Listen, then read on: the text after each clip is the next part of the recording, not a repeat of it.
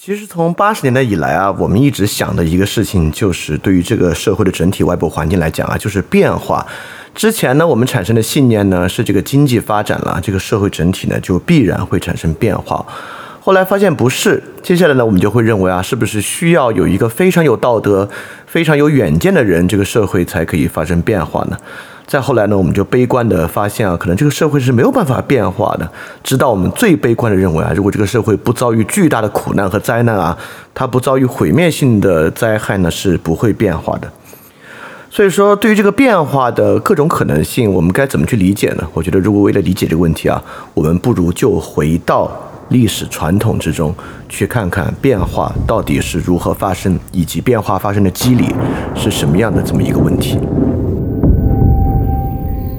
中国人学习中国史，不是纯粹的知识，而是一种带着身体和血液的经历。因此，历史的晦暗与光明，对我们并非比喻，而是实际的光与暗、乐与苦。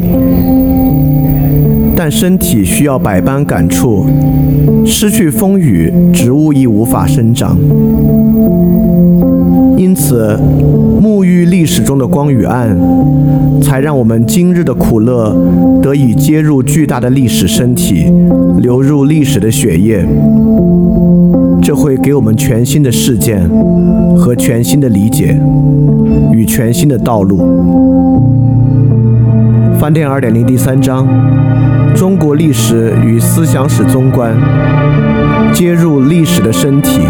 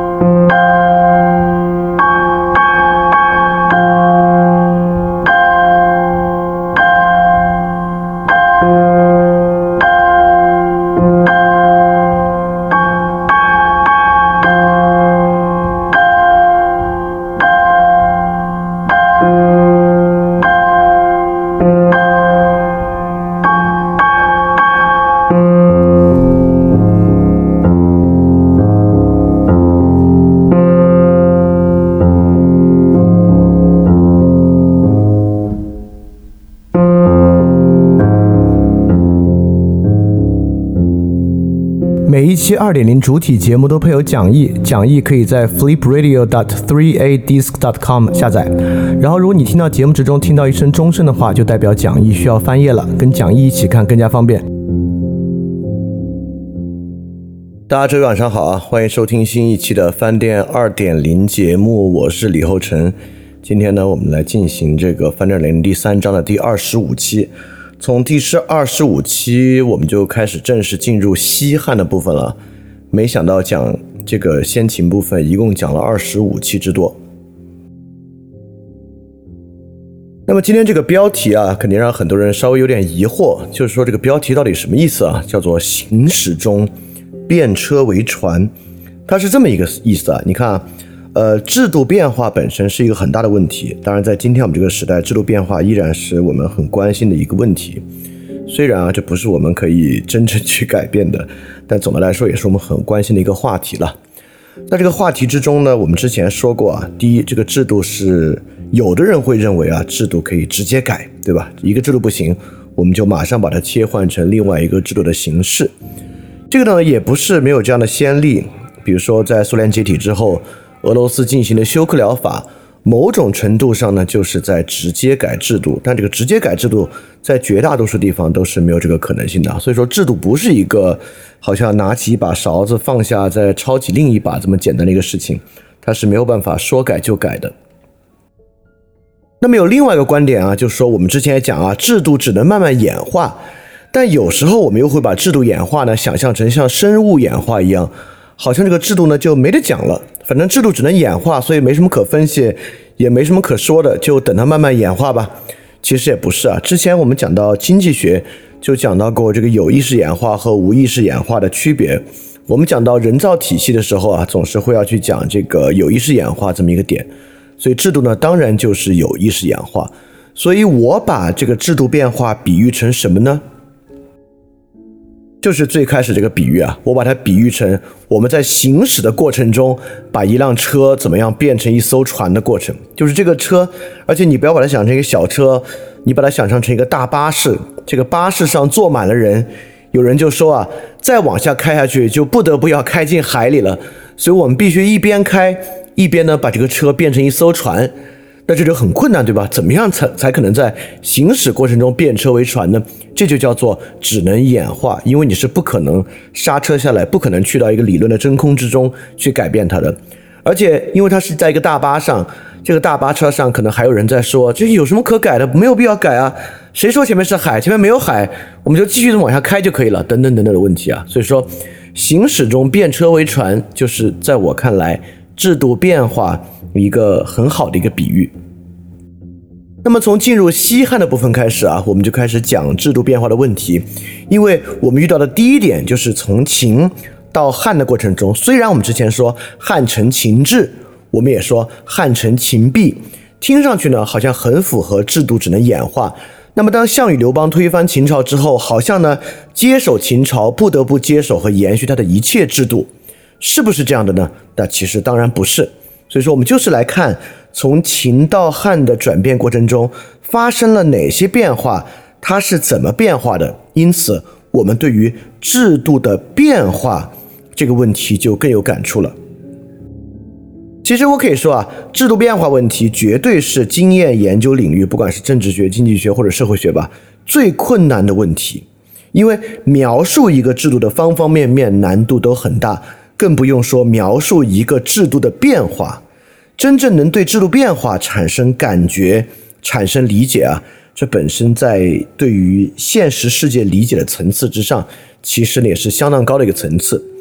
那不管怎么说，我们这个中国历史和中国思想史啊，很大程度上说的呢就是制度变化这么一点。中国历史与中国思想史就是看是怎么样在中间产生制度变化的。当然啊，我们说历史可以有很多历史。有思想史，有艺术史，有文学史，等等等等。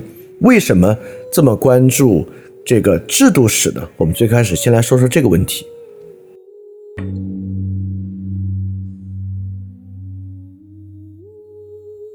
哎呦，真是一边讲一边听着外面那个喇叭，什么七十七楼的居民下楼做核酸，烦死我了。好，我们继续啊。所以今天前半部分可能声音稍微有点奇怪啊，我想尽办法把它调到一个那个喇叭声音稍微小一点，但是又不太影响听感的位置，因为那个喇叭声音的频率跟人声频率真的很接近，而且它在外面声音超大，把它完全去除真的非常困难，所以这个呢也算是特殊时期的一个印记，而且配合这种情志节目，哎呀，也算是提供一个背景吧，希望对大家的收听不要有太大的障碍和负担啊。那为什么要来谈这个制度史呢？就是因为啊，我们过去在研究或者感受我们自己历史的过程中，制度史是里面并不被关注的一点。过去看我们的历史啊，其实从春秋里面就有我们的历史理解呢，其实更大是一种道德感应论的。也就是说，在我们的历史之中，我们关注的就是历史人物的道德水平这么一个点。当然。道德或者说伦理本位主义本来就是我们思想史一个非常重要的特征，这个呢也在某种程度上可以被纳入到制度演化中来。也就是说，我们这个传统之中的伦理本位是如何影响我们的制度演化的？这个伦理本位呢，尤其会在董仲舒，尤其是我管它叫道德感应论。这个道德感应论，尤其在董仲舒之后会越来越强烈。到时候呢，我们再来细看。你看我举了一些例子啊，比如说我们认为秦始皇呢，他是有暴虐的道德，所以秦呢很快就灭亡。刘邦呢，我们觉得他是一个流氓小人，所以他在这个建朝之初才会大杀功臣。项羽呢，我们认为他是一介莽夫，所以说呢，他才在楚汉相争之中败下阵来。吕后啊，就是刘邦的夫人，我们认为呢，他这个人很阴毒，所以说呢，他的吕氏家族啊才快速覆灭。文帝、景帝呢，我们就认为这两任君主啊都很仁慈，因为他的仁慈呢，所以说有所谓的文景之治。汉武帝呢，我们认为他非常雄才大略，非常威风，所以说呢，在他的一朝啊，留下了非常多的伟业。所以你看，包括我们讲朱元璋啊，我们讲隋炀帝啊，讲李世民啊，等等等等，我们都有一种道德本位和道德感应论。也就是说，如果这个君王啊是一个道德水平很高的君王，他呢就能做出功业，得到好报；如果一个君王呢是一个道德上很糟糕的君王，那呢他就一定在治理之上呢也是很糟糕的。这本身在我们传统之中啊，我认为。可能与谥号系统有关啊，这个谥号系统，比如说这个炀帝，炀字肯定不好，幽帝肯定不好，像文帝、景帝、光等等等啊，这些呢，都是一些既在描述他的功业，也在描述他道德的一些词汇。所以，我们整个历史上这种道德感应论呢，既因为我们的历史过去的历史描写啊，尤其是从《史记》开始的纪传体史，纪传体史呢，很多里面的传记呢，当然是帝王将相传记。我们的历史呢是帝王史，更是帝王的道德史，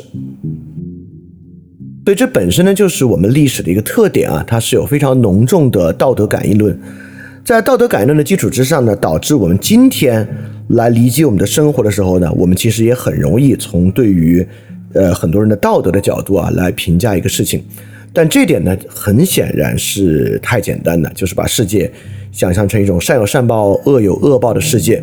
这个呢是比较简单的，就像我这两天看了个好玩的东西啊，就 B 站上有一个歌颂秦始皇的歌，是用这个孤勇者改的，他其实就在说呢，秦始皇是一任孤勇者。所以你看，当我们评价一个人的时候啊，我们也在尝试用道德的方式去评价他，只是说他的道德呢，普通人不懂，那是一种更高的道德，那种道德呢，就是他能够抛弃普通人对他的道德判断，去做那些真正正确的事情的大价值。当然，这首歌很让人生气啊！但我后来搜了一下，我觉得好像也没必要太生气，因为好像在改歌词啊，在 B 站上什么歌火就给什么歌改成歌词，是 B 站上的一个传统啊。上面有各种各样的这个就是改歌词的歌，里面各种各样的题材都有。只是最近这个民族主义盛行，所以这个投机分子啊就拿秦始皇改。他们到底有多了解秦始皇，或者真的有多喜喜欢秦始皇吗？我觉得好像也未必。好，说回来啊，也就是说呢，我们的历史啊是一个道德感应论的历史，而我们呢需要强化制度历史的视角。而且提到制度啊，其实过去我们对于制度的理解呢也是过于简化的。比如说什么是情志，很多人上来就会跟你说什么车同轨、书同文这样的东西啊，焚书坑儒、车同文、书同轨，呃，车同轨、书同文，那个改的歌词里面就是这些东西。但其实我们用上面三期讲了什么叫做真正的情志。对吧？所以，我们今天讲情志，那什么是情志核心呢？那当然是律令系统，当然是行政文书系统，当然是人身税赋，当然是非常细节的律法主义啊，等等等等的这些东西啊，这些才是情志的核心嘛。所以说呢，二点零第三章就是我们在中国历史和中国思想史，如果真得给它一个主题的话，这个主题绝对是制度史。当然，制度史本身呢，我并不设想所有人都对制度史感兴趣。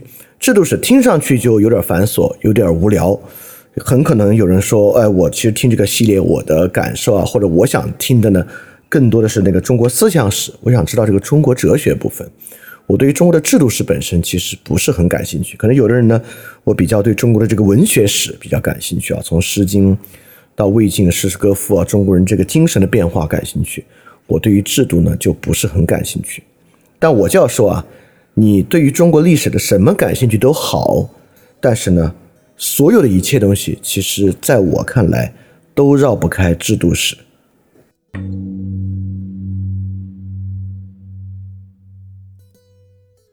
其原因呢，就是因为如果说我们这个文明的特征啊，我们这个文明的特征就是制度，你可以看这个世界上当然有很多种多种多样不同的文明。不同的文明呢，它本身的特征是不同的。有很多早期文明的特征啊，其实都是宗教。就拿西欧文明来讲啊，西欧文明其实到中世纪之前，其实到现代之前，整个特征都是宗教。直到今天，可能宗教还是理解这个西方文明很重要的一个线索。我们都知道，以前饭店推荐那本书啊，就是《现代性的神学起源》，就能看到整个启蒙运动以及科学主义背后。浓浓的宗教色彩，包括马克思韦伯的新教伦理与资本主义精神，也能看到现代世界起源与新教改革之后的关系。那么也就是说呢，了解西方历史呢，可能宗教史在里面就是很重要的一个。当然我知道宗教史偏重人的精神，怎么听啊，大家都比好像听上去都比制度史感兴趣。但是呢，之前我们说中华文明的特点啊，或者华夏文明的特点，华夏文明是一个早熟的文明。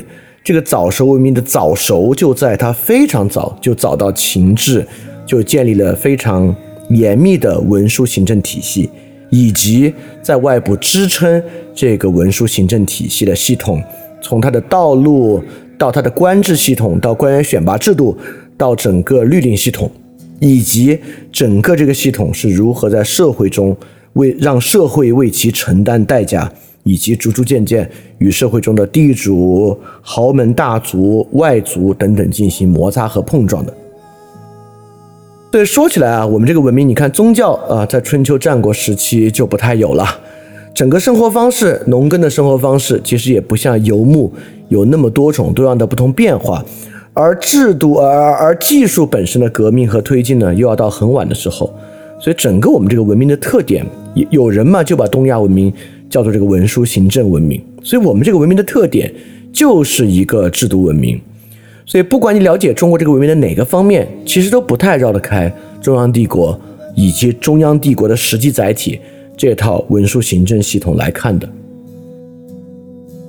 所以，你可以想象，我们过去讲的，不管是《论语》，还是司马迁的《史记》，还是四书章句集朱熹的这个作品啊，你都没有办法脱离开它与制度和对于制度反应本身的关系，更不用说呃贾谊的书啊。这个《盐铁论》啊，古文运动啊，唐宋八大家很多也是政治家，他的其他偏文学的作品都与他的政治生涯有极大的关系啊，等等等等的。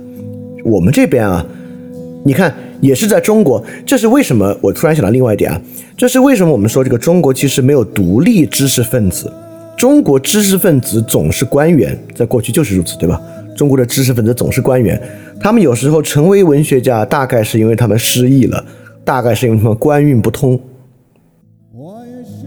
从我们这边的知识分子几乎就要成为官员来看，其实也能看得出来啊，整个官制和整个律令文书系统是我们这个文明一个非常重要的特征。它呢，几乎是把一切都卷入的。我们甚至可以回头想想诸子百家啊，除了庄子之外，除了庄子之外，几乎所有人其实呢都在研究制度问题，都在研究政治问题。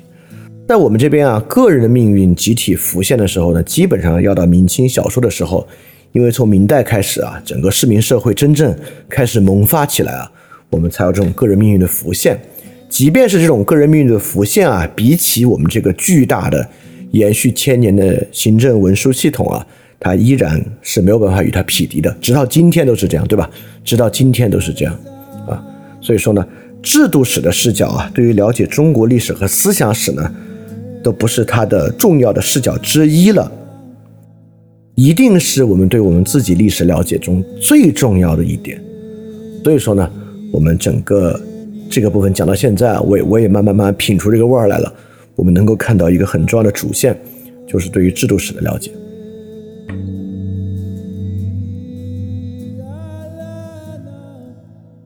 政治制度本身嘛，当然就是一个支配方式。它既是皇帝对于社会的支配，也是皇帝或者中央的官吏系统对于官吏系统本身的支配。既然讲历史，历史啊，其实历史主要就是看变化嘛。整个历史，尤其是以一种历史性的角度来看，可不就是看它是如何变化的吗？所以制度史就是看制度是如何变化的这么一个历史。那制度是如何变化的？从最粗放的角度，很多人就会认认为啊。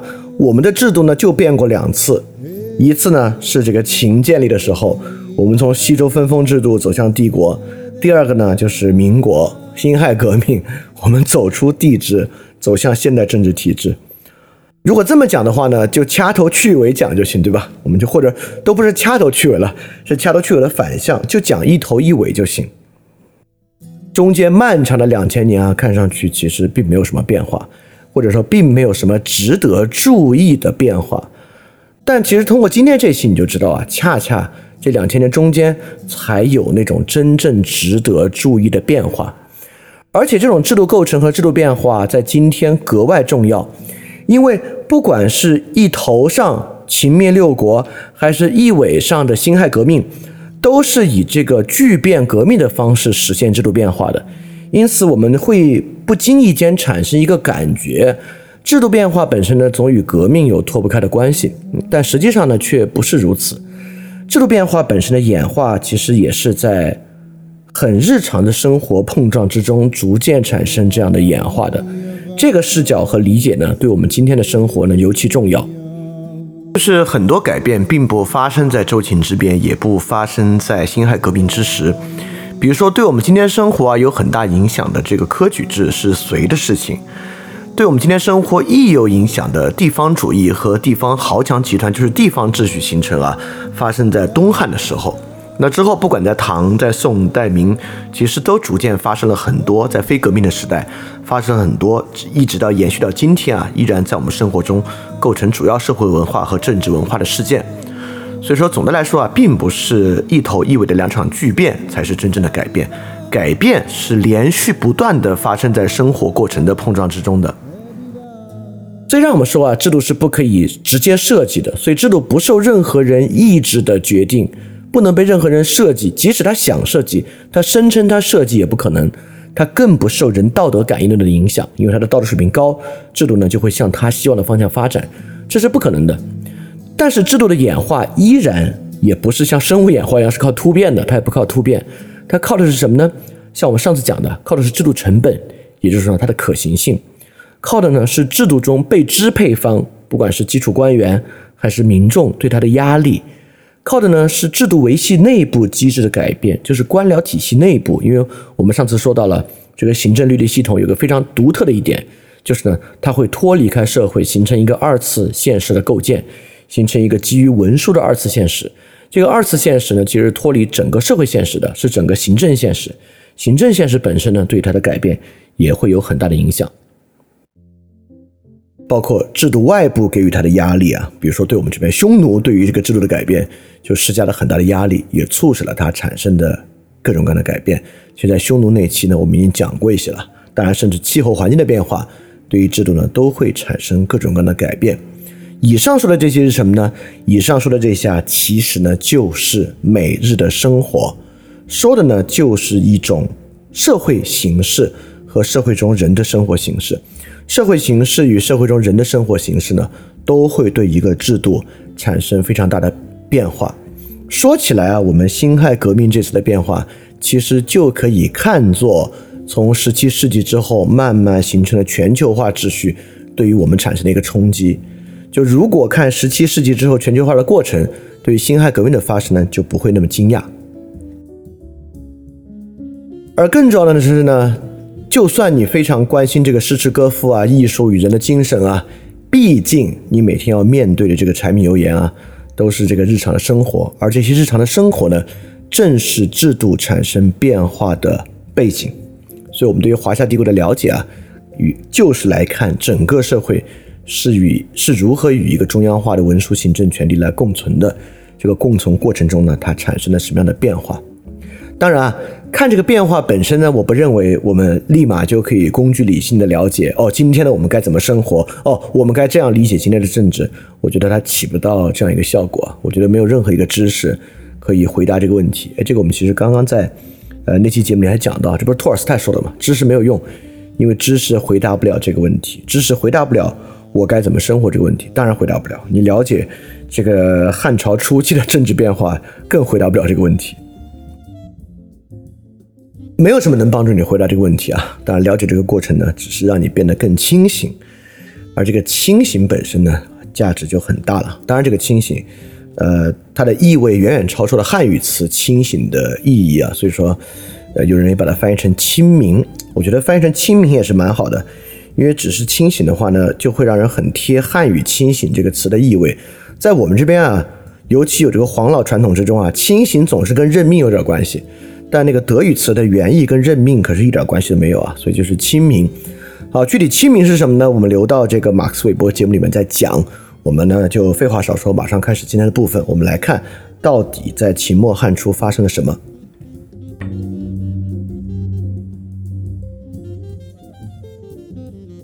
那首先呢，我们又要来讲很多史实了，因为既然你要了解变化，要了解其背景，这个背景呢就是很多细节史实构成的。而确实啊，从秦到汉的转变这个过程，在我们的历史书讲述之中啊，被过于简化了，被简化的太厉害了。啊，当然，我们的历史书其实对哪个部分简化都很厉害啊，这其实没啥可说的。所以，我们就是要把这个简化的部分充实起来，才能看到里面的很多细节。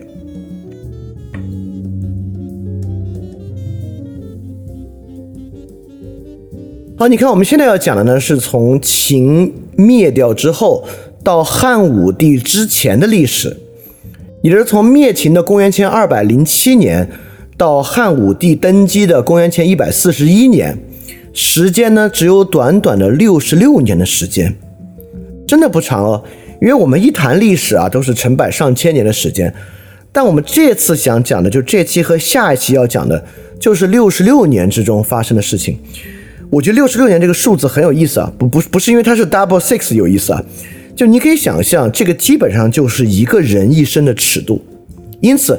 你可以想象一个人啊，如果刚好生在秦末，差不多的衰老呢，在武帝的时间期，但是六十六岁也没有很衰老了。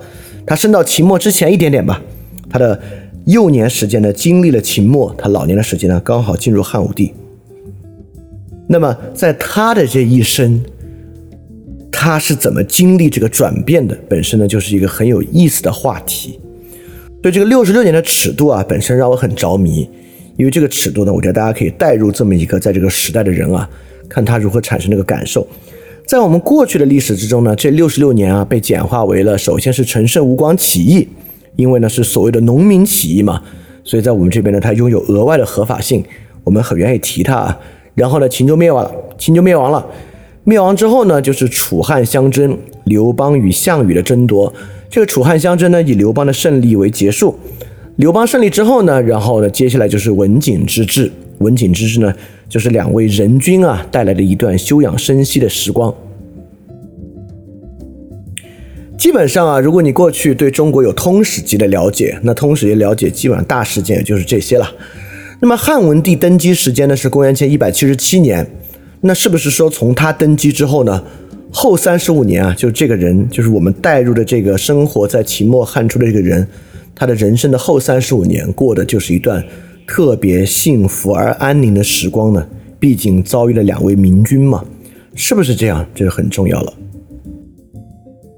当然，讲了制度史之后，我们已经有方法来知道他们到底是幸福还是不幸福。他们幸福不幸福呢？就取决于他们所居住的乡里制度有什么改变，他们所遭遇的刑罚是什么样的，以及他们在接受什么样的税赋。这个呢，是我们从制度的角度。来了解一个人幸不幸福的原因。当然，我们还可以去想啊，为什么他们能这样幸福呢？就比如说，如果税真的减了很多，我们就要问，为什么在汉初能减这么多税？是汉朝这个行政减员了吗？精简机构了吗？是汉初不去搞大型工程吗？还是什么原因呢？为什么可以少这么多税？第二呢，我们就要问，这个幸福能不能持续啊？就他的儿子、孙子活到汉武帝一朝啊？能不能幸福？当然，我不卖关子，不能幸福。那不能幸福，我们就要来看啊，为什么活到汉武帝一朝不能幸福？那在文景帝时期到底发生了什么？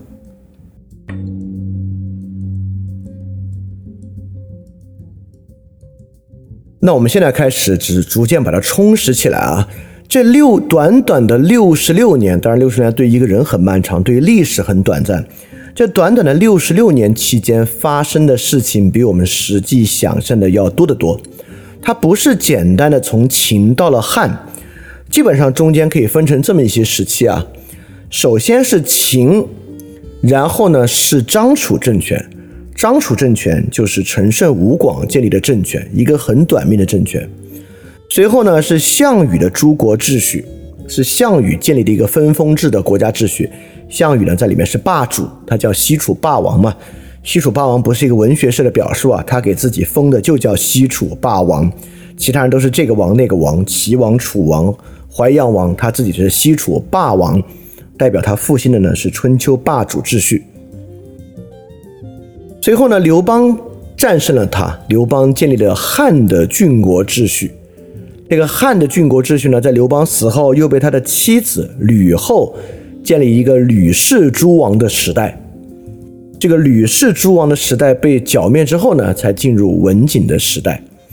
所以这六十六年不是从秦到汉，或者说从秦到楚汉相争到汉，而是从秦到张楚，到项羽，到刘邦，到吕氏，到文景的这么一个过程。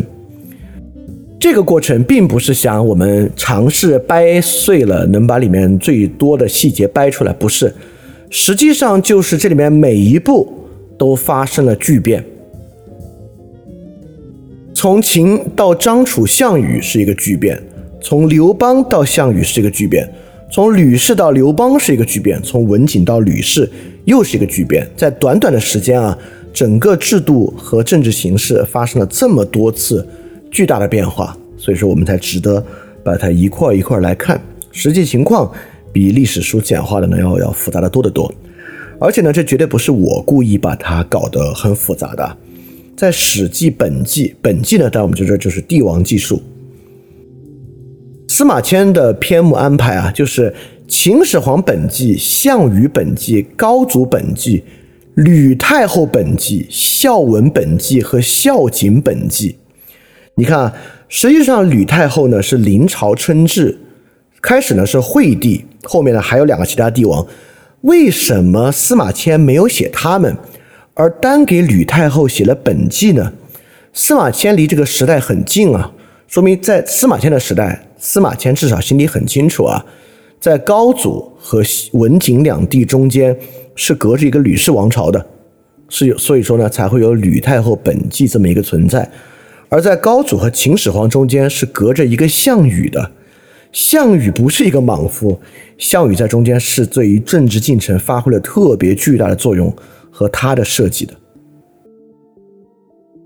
当然陈胜吴广啊，就他的张楚政权呢，就是司马迁也写了世家，因为本纪是帝，世家是写王嘛，所以有陈涉世家，而陈涉世家呢，其实就在孔府世世家之后，也就是说，对司马迁来讲啊，陈涉张楚政权与孔子一样是有这样的一个地位的，所以这六十多年呢。实际经历的事情呢，是要比我们想象中多的。好，我们就来看看这六十多年啊，所谓的张楚、项羽、刘邦、吕氏、文景，到底发生了一些什么样的事情？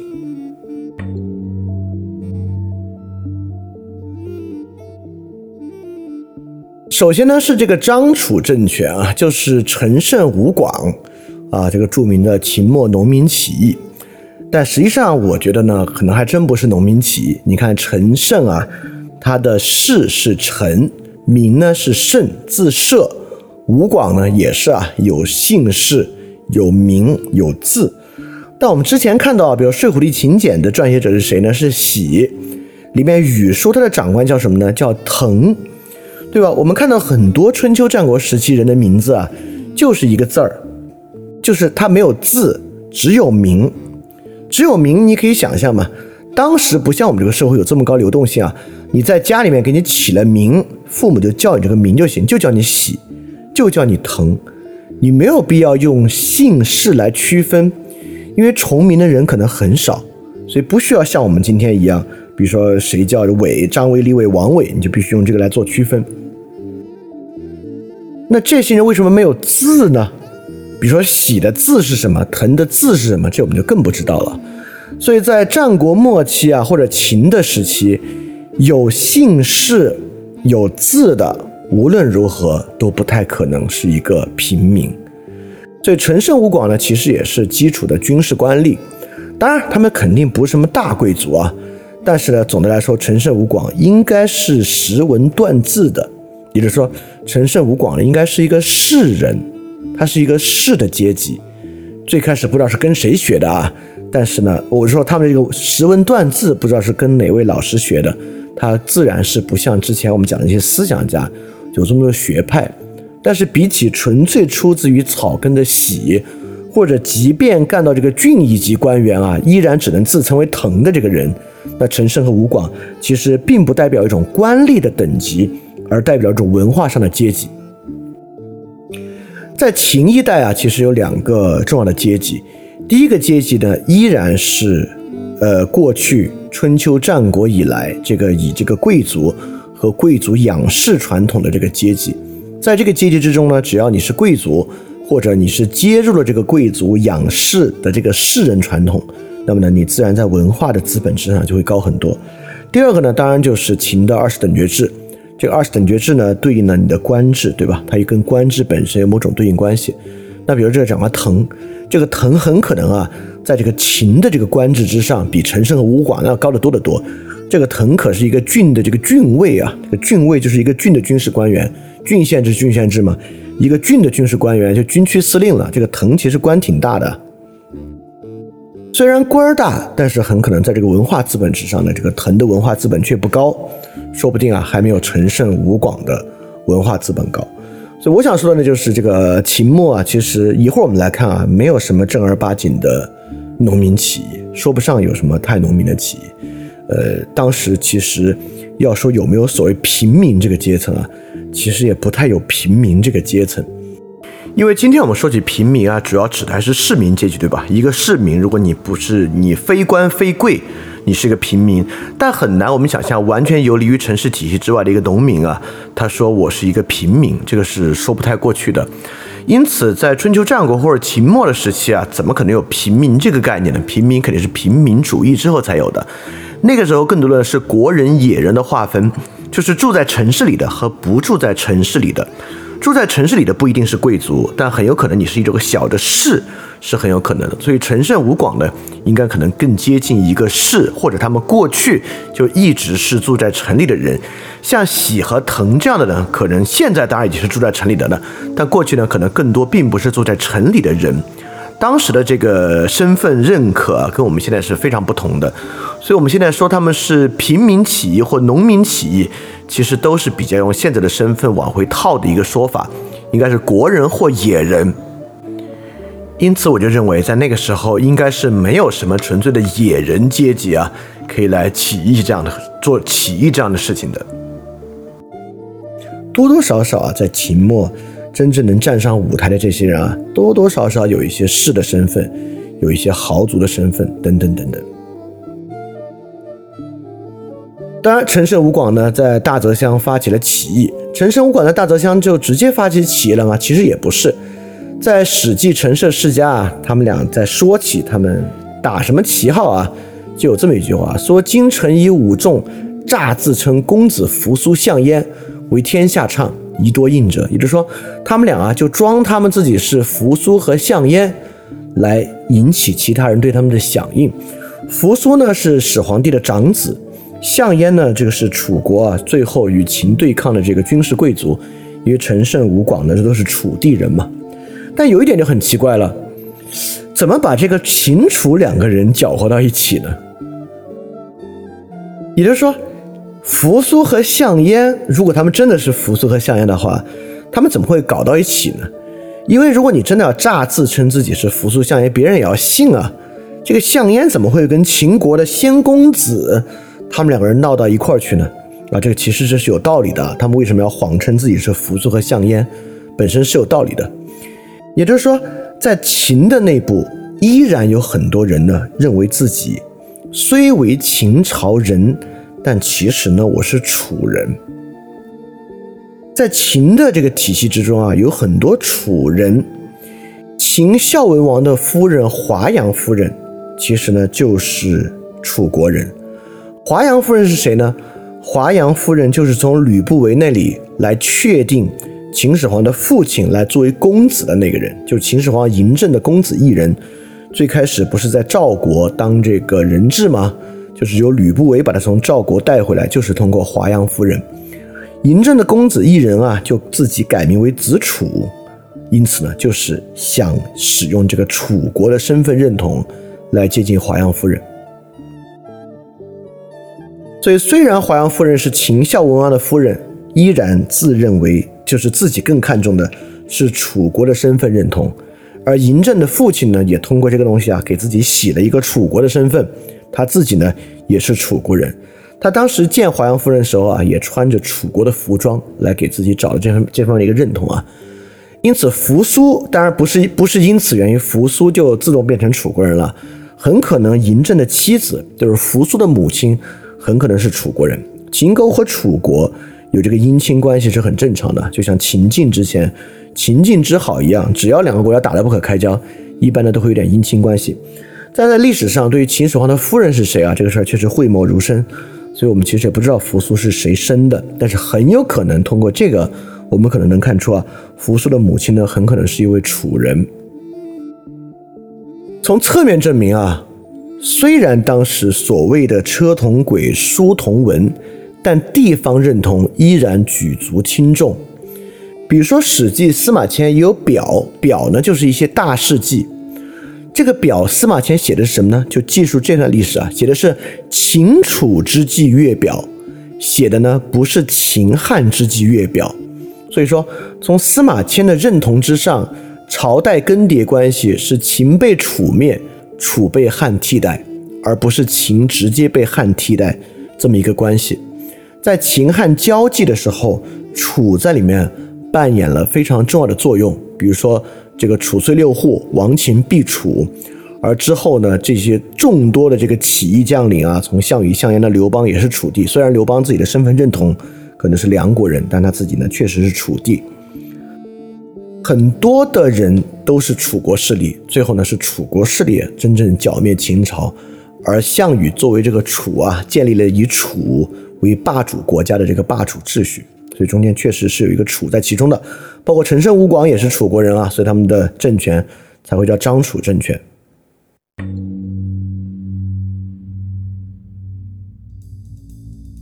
这个图呢是陈胜吴广啊在陈地建立政权之后。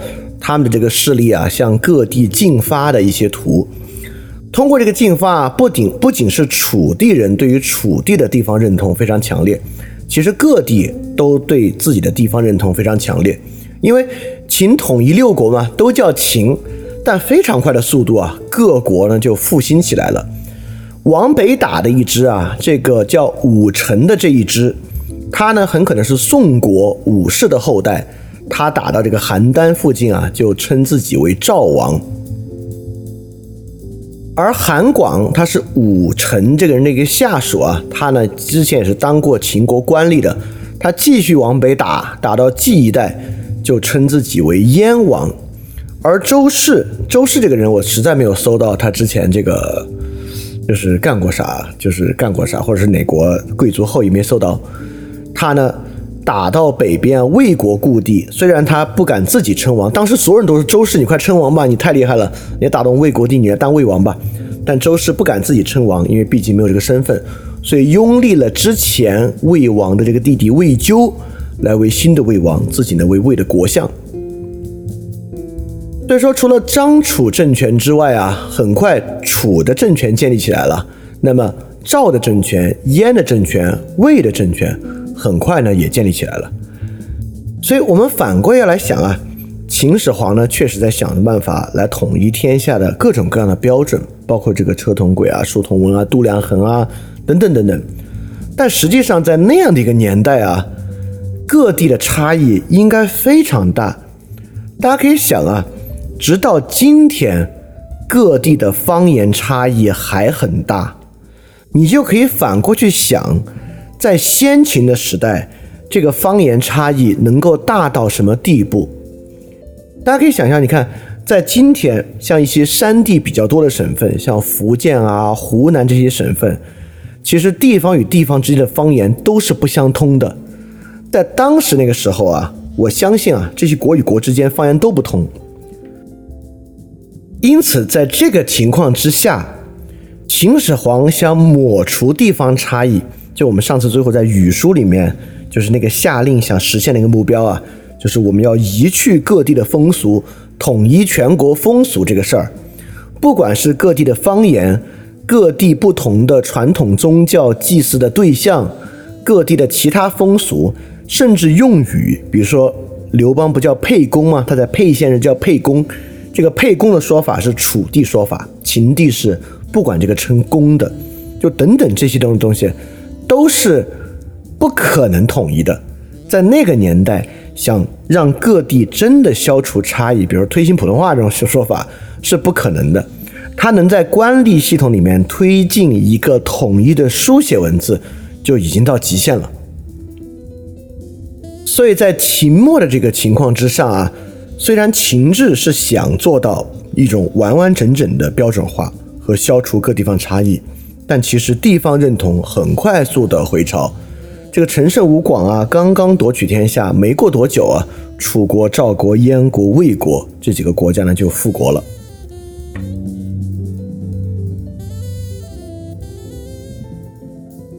我们快进一下，我们快进到这个陈胜吴广呢，很快被秦军剿灭。接下来呢就是项梁挑大梁啊，这个项梁跟楚义帝，但项梁之后呢又很快失败，失败之后呢，这个重任啊就拖到了刘邦、项羽的肩上，尤其是项羽啊。那项羽最后呢，真正促使了这个秦的彻底覆灭。彻底覆灭之后呢，项羽就分封了天下。这个项羽分封天下就很彻底了，因为毕竟这个张楚政权还有很多秦实际统治的地区嘛，他们呢恢复的地方还不多。项羽呢彻底灭了秦朝啊，就非常彻底的在华夏范围之内分封了天下。大概分封情况是这样的啊，我就给大家细讲一下，很有意思啊，看看。是怎么封的？这个封法听上去啊，很多人说啊，项羽其实是恢复了春秋战国的体制，但其实不是，项羽完全没有恢复春秋战国的体制，项羽恢复的呢是诸国体制。但你看春秋战国时期的诸国体制，还是以周天子的家庭这个姬姓家族为核心，是一个亲族秩序。也就是说，其他各个国家像鲁国、齐国啊等等等等。都是跟这个周天子的家族啊有这个姻亲关系，或者呢是开国功臣这么一个情况。但到项羽分封的时候啊，这些人是不是都是与楚国相关的姻亲关系呢？就完完全全不是，也不是亲戚，也不是，而是一个很混杂的关系。而这些，比如说项羽啊，在自己的这个西楚之内，他难道是有这个进一步的分封制，把自己孩子分封下去吗？其实也没有。所以它没有形成呃春秋战国那样的家族同心圆秩序，它不是那么一个家族诸呃天子诸侯世卿呃大夫这么一个同心圆秩序，但是呢，它确实恢复到了一个诸国体制，仅此而已啊。所以说它并不是一口气回到了春秋战国。很有意思呢，就是看这些诸国是怎么来的。首先呢是项羽自己，项羽自己呢是贵族后代，是楚国的军事贵族啊，项家。是这个楚国传统的军事贵族，他呢是封自己为西楚霸王。除他之外呢，里面有一个人比较特殊啊，就是英布。这个英布啊，是里面其他人之中出身最低微的一个。这英布是一个秦的刑徒，根本呢就是一个盗匪集团。而且英布呢，其实很多时候也叫穷布，因为他脸上穷了字。所以你看，你一看这个英布的名字啊，跟其他人名字就不一样，所以他其实就是单字，这个名字叫布，不知道他的姓和字是什么，这么一个人，这也是真正的平民啊，这比陈胜吴广平民多了。但是就是这么一位平民，真正的草根出身啊，在这个边陲一带啊，发展起这个盗匪集团。我们上次说啊，秦制是这个规模化的在产生盗匪，产生这个盗匪集团之后呢，他获封九江王，穷部英布。应该是这个武力值非常高，而且在当地啊影响力很深的一个人。然后分封的过程中有很多秦吏，就是有很多秦朝的官员，其中最典型的呢就是秦国的三降将章邯、司马欣和董翳这三个人。这三个人呢都被封到了秦地，就是关中之地啊，就是咸阳附近一带，被分为了三个国家：雍、塞、翟。这三个降将就被封到了这三个王，他们三个呢都是过去秦国的官吏。章邯呢一直是秦国最主要的将领，司马欣呢是官吏之长，当过当过大司马。董翳呢是一个御官。最后司马欣和董翳是派来辅佐章邯打仗的，但是最后都归降了项羽，所以说被封了三王。刘邦也是个秦吏，刘邦是泗水泗水亭长，对吧？他呢被封了汉王，可以说呢他是被流放到了汉地。刘邦这边比较特殊啊，其他人呢都被封到了自己熟悉的地方，比如说英布为什么被封到了九江王呢？就是因为英布就是在那个地方当盗匪集团的，你封英布去，英布对那儿熟，他才能真正统治那儿嘛。刘邦不一样，刘邦是在这个今天江苏北部一带的地方，但是呢被封到了汉中和四川，所以刘邦呢其实确实项羽是防着他，也知道他能力很强，所以有点像把他流放到了一个很边缘的地方，但是还是让他做大了。除刘邦之外啊，其他人都是被封到了自己比较熟悉的地方啊。还有一位是吴瑞，这个吴瑞呢也是王族后裔，他是楚国之前大司马的儿子。但是呢，他在秦代啊当了这个博阳令，这个博阳县的县令，所以他本身的职位当的也是蛮高的啊。所以他最后呢也被封到了衡山，衡山王。衡山是地名啊，不是封到了五岳衡山啊，当了衡山王。这几个呢是这这五个人啊都是秦国官吏被封了王。当然中间还有很多王族的后裔被封了王，比如说魏豹。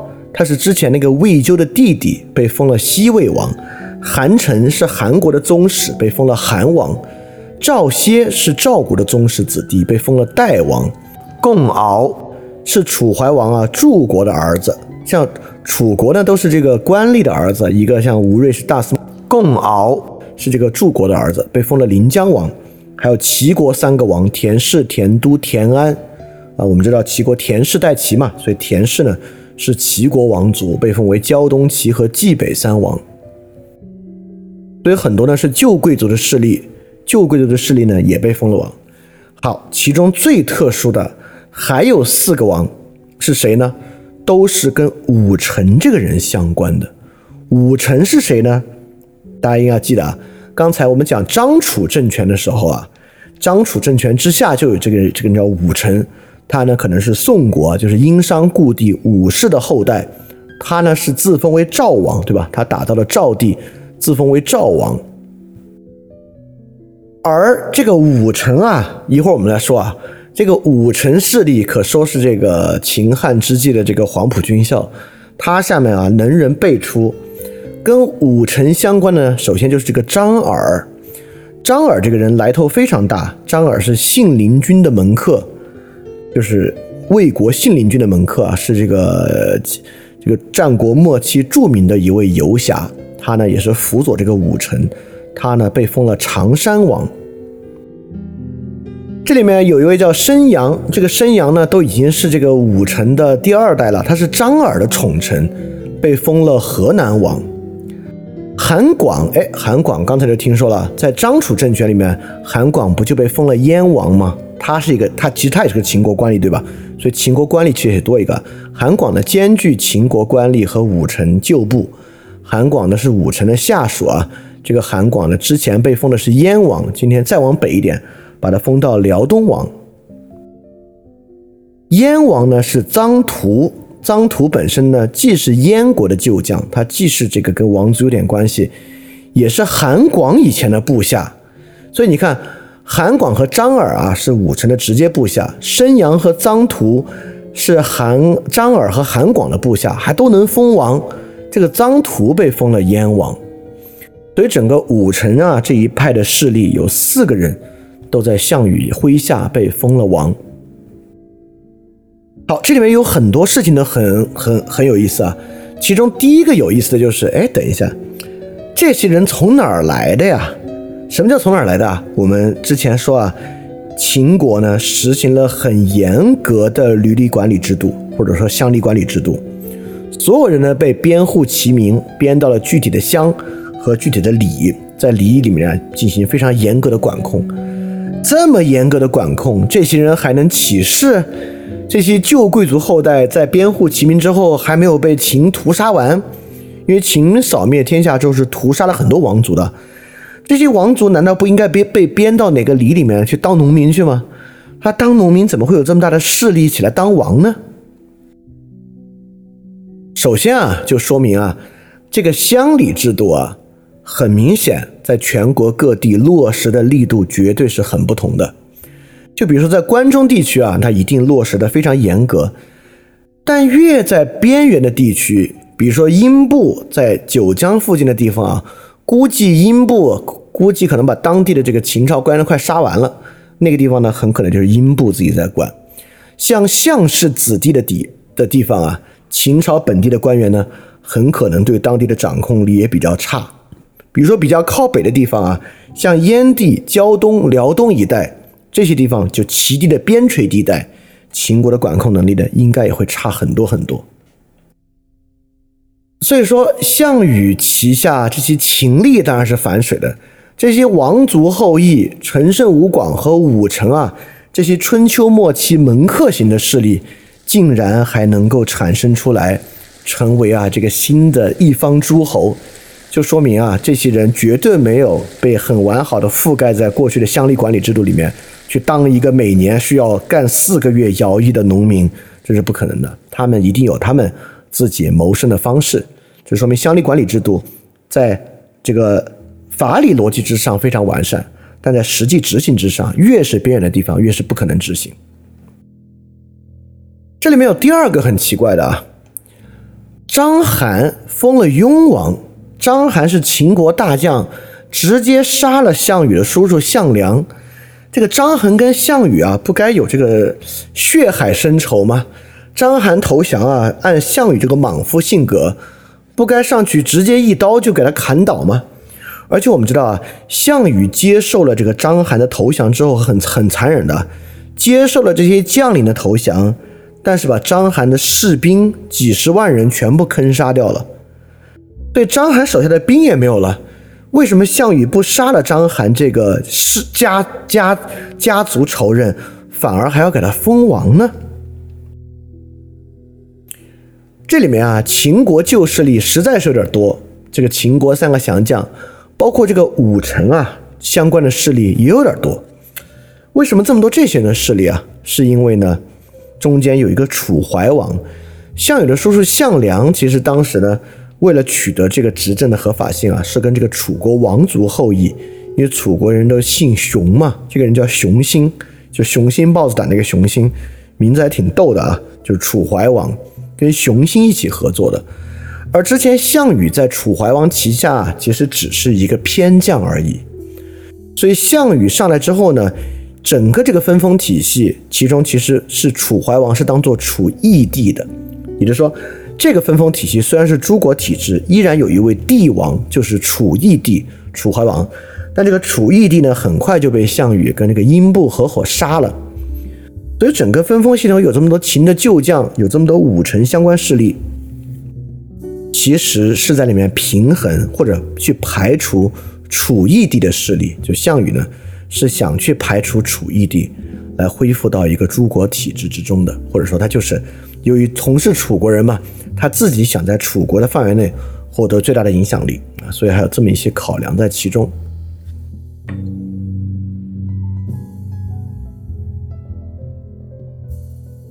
好，因此啊，在秦一统天下之后，在项羽的手上呢，形成了一种新的诸国并行的天下体制。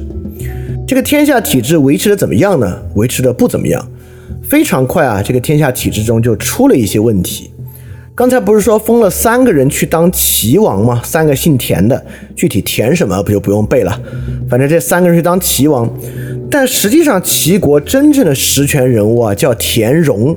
这个田荣跟项羽是特别不对付，田荣就没有入关拜会项羽，所以项羽并没有封他王。所以这三个人要回到自己的领地啊，田荣给他们三个全部吞并掉了。所以田荣就吞并掉了齐国胶东齐和冀北三郡。当了实际上的齐王，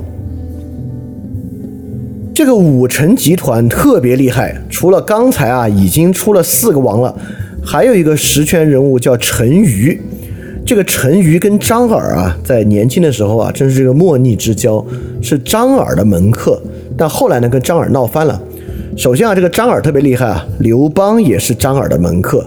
以后我们还会细说，就张耳是信陵君的门客，刘邦、陈馀都是张耳的门客。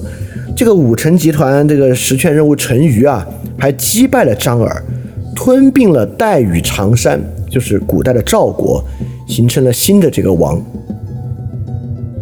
在项羽自己的西楚之内啊，还有一个麻烦人，叫彭越。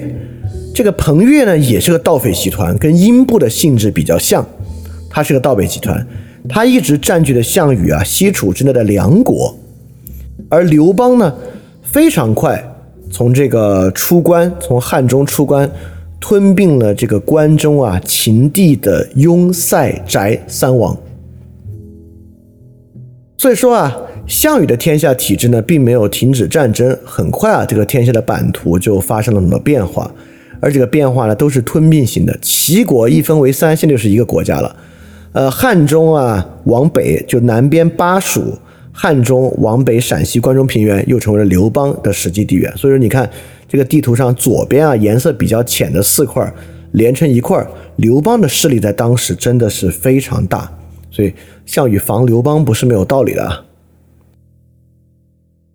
当然，互相征战不一定说明这个体制失败。春秋霸主秩序也互相征战，对吧？只要怎么样呢？只要项羽能把他们打服了，其实就行。项羽是这个西楚霸王嘛，这个霸王啊，能把其他王打服，那这个诸国体系依然可以维持。而最开始呢，项羽是挺厉害的，项羽立马就冲进去杀了田荣，而且在彭城之战呢大败刘邦。项羽这个人啊，打仗能力确实没得谈，算是这个秦汉之际啊，战力不是武力值啊，不是不是电脑游戏，就是作战能力最强的一个人，军事才能实在是这个天纵奇才。所以说，其实打仗并不代表项羽的天下体系不能维持。所以到这里，我们看啊，刚才我们不在说制度变化吗？制度到这儿啊，就彻底变了。至少从外形之上，制度到这里就彻底变了，变成什么呢？又快速回到了诸国体制。为什么可以快速回到诸国体制呢？这个是项羽自己决定的吗？其实不是。我们之前讲张楚政权啊，意义就在于说，在那个时代，自然而然的。全国各地依然有非常强烈的地方认同，因为这个地方认同的存在，让地方尤其是边远地区复国这个事儿变得既有需要也比较容易。所以这点上呢，我们可以说是秦制搞这个标准化、全国标准化不可能在当时不可能的一点，就秦制不可能真正让各地的差异消失，今天都不可能。第二。这个诸国体制是项羽真正可以完全设计的吗？其实也不是。就比如说，从刚才分封，我们就能看出啊，除了刘邦之外，绝大多数人分封都是要把你封到一个你自己有本地势力、你能管的一个地方。就阴部呢，就是封到你以前当盗匪的地方；那些王族后裔呢，就是封到啊你的这个家族亲族势力以前在的这个地方。吴瑞呢？就是封到啊，你在秦国，包括秦国三降将啊，封到你以前当官附近的地方。武臣集团呢，就是封到你以前啊在张楚旗下打到过，已经建立过，在那当过一段时间这个镇的地方。所以说，统治和管理这个事儿啊，是不能设计的，也就是我们不能把一个人派去一个地方，他在那个地方一点关系都没有，就去让他当政。今天是可能的，就是在情志之下，在在很完美的情志之下是可能的，因为你已经搭建了最全面的行政系统，所有人都是在行政系统之内进行管理，谁去都一样，所以你所以刘官制才可能嘛，所以刘官制去了那个地方，他才可能真的当一个刘官。所以说之前有人问，在之前的时候有没有刘官制，那我们就要知道。如果没有极其完备的行政管理体系，留官制都不可能。也就是你留官制派一个人去，他在当地没有势力、没有根基，他根本不可能管，他没有管理的可能。所以留官制的产生，一定是行政体系极其发达之后才可能出现的事情。好，所以一方面呢，顺应项羽本人的意思，因为项羽夺得天下之后，他是在关中嘛，他是在关中行分封的，就是在咸阳行分封。也有很多人说，项羽啊，你最好就站住这个地方，这个地方呢是最容易望天下的。因为秦国这个地理位置确实有特殊之处，这个之前我们讲过了。但项羽就说呢，夺得这么大功业不回家，犹如锦衣夜行，所以他还是要回到自己的这个江东父老那边去啊，才可以去耀武扬威，宣扬他的功业。他是不想当这个天下的这个皇帝的。他只想当一个霸王就可以了，这是他的意愿，这也是他认为最合理的一个体系，就是进行这个诸国并行的体系。所以一方面呢是他的意愿，一方面呢是实际各地的地方认同，再加上有这些通过很多不同的渠道取得了地方势力的一些人为望为王，项羽建立的一个天下体系啊就形成了。所以我们就走出了秦制，回到了一个诸国体系之中。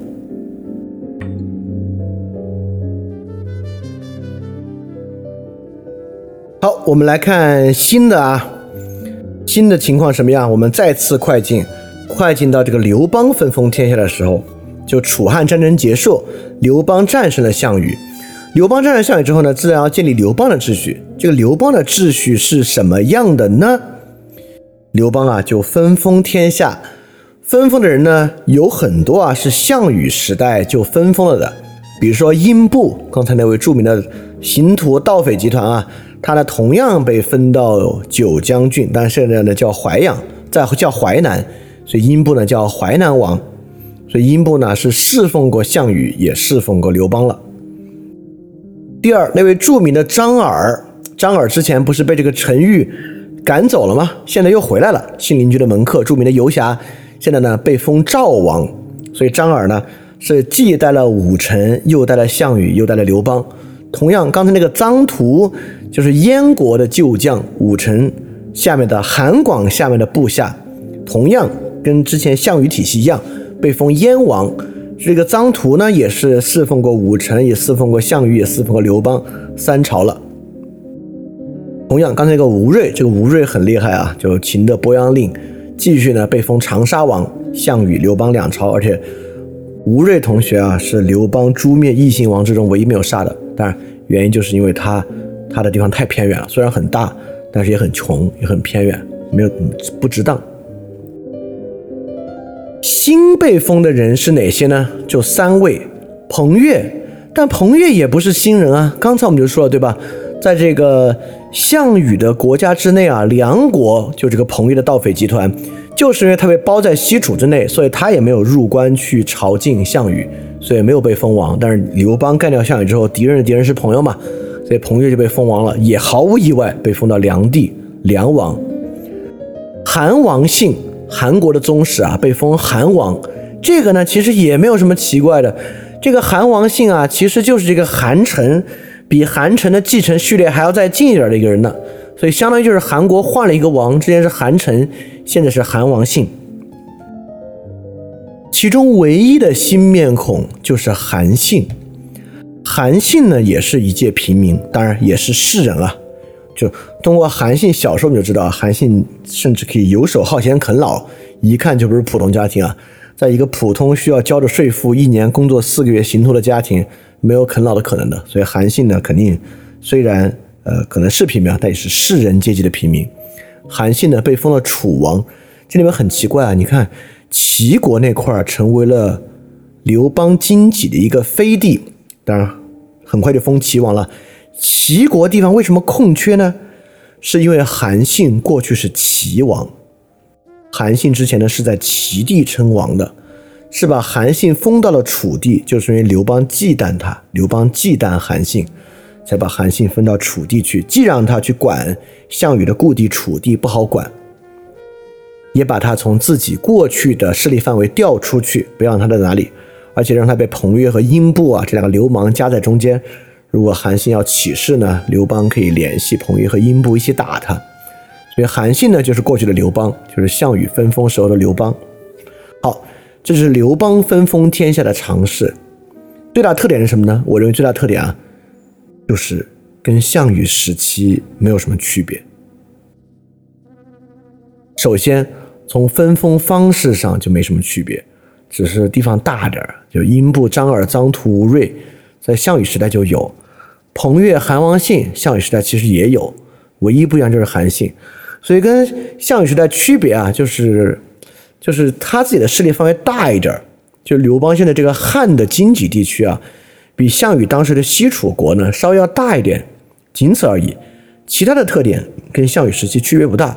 刘邦依然是一个盟主，被封的这些王呢，跟刘邦也是平起平坐的关系。所以直到现在啊，刘邦战胜项羽，分封天下的时候，依然没有恢复什么呢？没有恢复秦制的一个主要特点，就是郡县制，这是郡国制。就在刘邦自己的分封范围之内，实施的是一种类似郡县制的体制。它也分了很多郡，郡下面设县，县下面设乡，这里面延续了这个秦的统治。但在此之外，在离咸阳比较远的地方，都是诸国体制。这个诸国自己采用什么制度呢？是他们自己去做。当然，很多也是会延续秦制的，所以它没有采取一个完整的郡县制。所以这个制度呢，叫郡国制。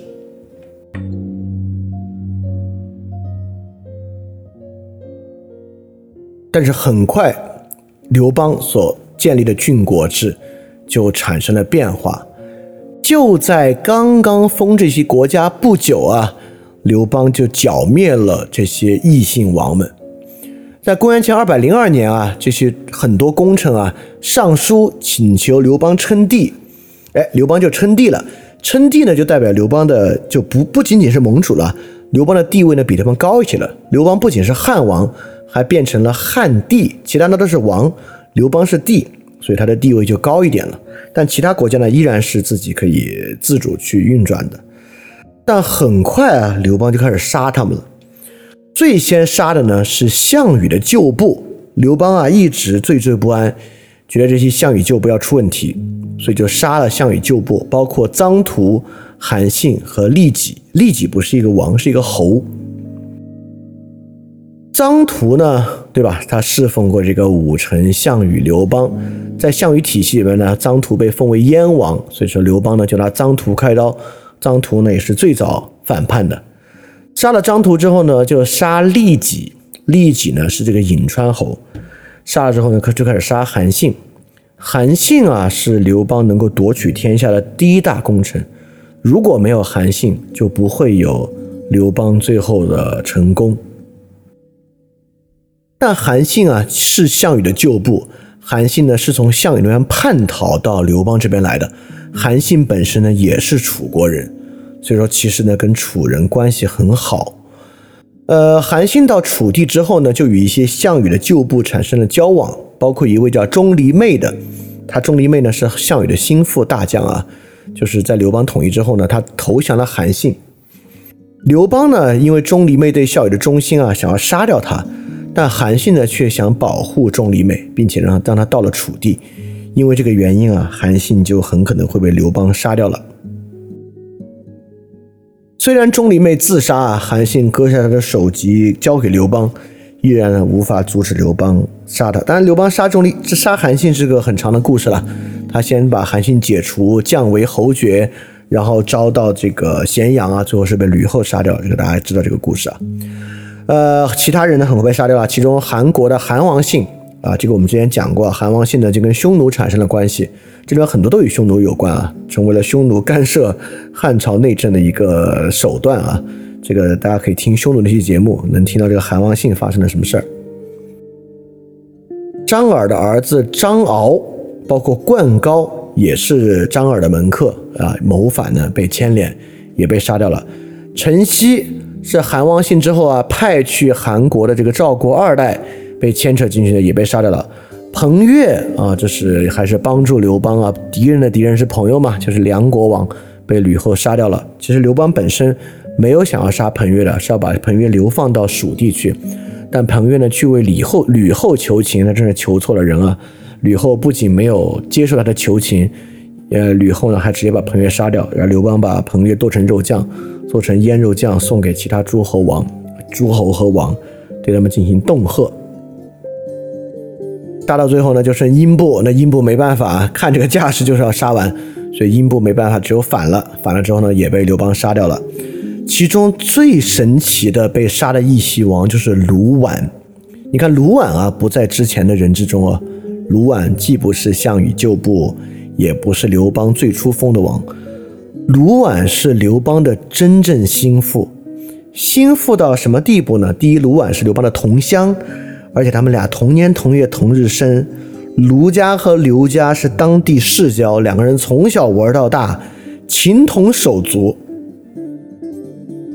臧荼就是卢绾带兵去杀的，卢绾杀了臧荼之后，被封了新的燕王。但就这么一个人啊，最后都被刘邦杀掉了。刘邦还杀掉了卢绾，哇，这事儿很奇怪了。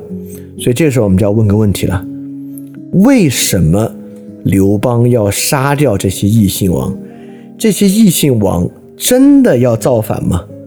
里面有一些是，但有很多其实完全没有在要造反。被牵连的，像韩信这种就是被逼的；卢绾这种完全没有想在，完全没有想要，是被刘刘邦逼反的，等等等等的。为什么兔死狗烹，这个刘邦一定要杀掉他们呢？过去我们有的呢是一个道德的解释，但也很多人从道德方面解释啊，因为刘邦是个小人，因为刘邦利欲熏心，权势滔天，所以刘邦要杀掉这些人。但是事情没有这么简单，我们就是要通过对这个问题的回答，尤其是刘邦为什么要杀卢绾，我们来看看这个政治制度本身的一个刚性。